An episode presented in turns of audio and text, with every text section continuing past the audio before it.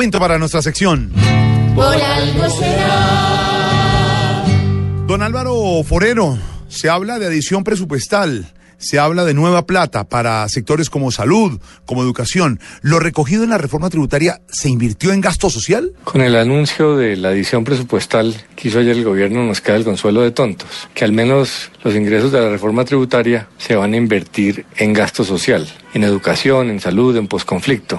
O sea que no era cierto lo que decían que la idea era subir los impuestos a los colombianos para más gasto suntuario. Obviamente el IVA, que es la fuente principal de la reforma, es regresiva en la medida en que le cobra, el IVA le cobra lo mismo a un rico que a un pobre. Pero queda el consuelo con esta adición de que esa plata que ingresa se va a invertir en los pobres, porque obviamente la educación pública y la salud y el posconflicto llega sobre todo a los sectores eh, más necesitados. Entonces, esa es la paradoja de las reformas tributarias. Es mejor cuando la pagan los que tienen para beneficiar a los que no tienen, pero cuando hay que cobrarle a todos, por lo menos hay que asegurarse de que llegue a quienes más lo necesitan.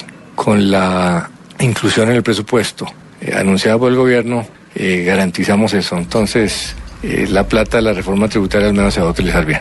Y si don Alvarito lo dice, por, Por algo algo será. será. Ya hace tiempo que con la reforma sintió el gran chuzón nuestra población. Y parece que fue muy poquita la recolección para educación. Se sabía desde un principio que la intención era un sacudón. Si no cogen ni lo que recogen, por algo será.